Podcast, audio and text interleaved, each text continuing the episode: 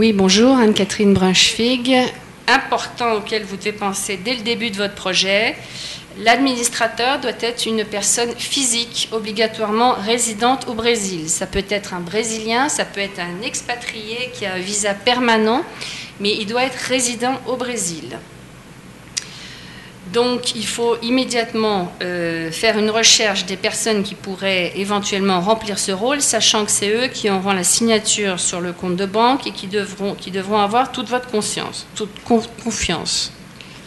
Euh, il y a un certain nombre d'autres clauses obligatoires qui devront être présentes dans le contrat social, comme bah, évidemment la dénomination sociale de la société, son objet, la durée, le capital social, la division entre les associés euh, et les représentants pour les associés étrangers.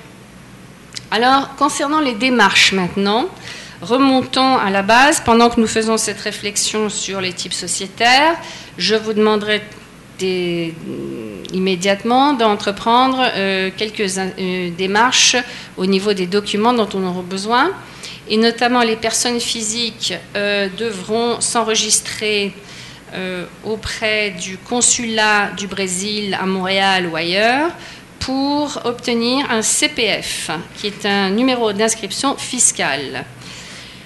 Ensuite, euh, les personnes morales qui seront les futurs associés n'ont pas besoin de faire ça parce que cette démarche est faite à travers l'enregistrement à la Banque centrale. Donc ça, ça ne concerne que les personnes physiques qui deviendront associées. Ensuite, nous devrons euh, réfléchir donc à qui sont les associés pour préparer des procurations. Euh, donc, une procuration pour chaque euh, associé. Et les associés étrangers devront nommer une personne physique résidente au Brésil, brésilien ou non, encore là, mais résident pour euh, la, question de la, personne morale, il y a une nouvelle exigence de l'administration fiscale. Elle doit démontrer aussi sa chaîne de participation sociétaire, question de remonter jusqu'à euh, la personne physique qui détient les, actions de l'investisseur personne morale. Donc il nous faudra toute la documentation pour remonter jusqu'à la personne physique. Qui, cette documentation accompagne les procurations quand elles nous seront envoyées euh, au Brésil. Donc les procurations sont signées devant notaire, euh, ainsi que tous les documents, donc quand je parle des, statuts de constitution, du registraire euh, des entreprises au Québec, etc., copie du passeport. Ensuite, de quoi vous envoyez tout ça à la consularisation parce que le Canada n'est pas signataire de la Convention de la postille et donc il faut faire authentifier par une autorité consulaire les documents.